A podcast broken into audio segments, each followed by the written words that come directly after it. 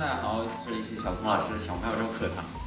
那么今天呢，小松老师也会教大家一些生活小妙招。首先呢，今天是什么节日呢？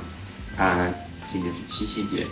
那么小聪老师就教大家一个如何在家里不孤单的过七夕节。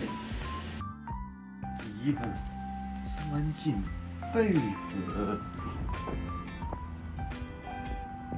第二步，开手机，找到一个恐怖片，这样你就会感觉到，不仅被子外面有人，房间里面也有人，就连门外也有人。这样你就不会孤单了。小孙老师的小妙招是不是很实用呢？赶紧学起来吧！祝大家七夕节快乐！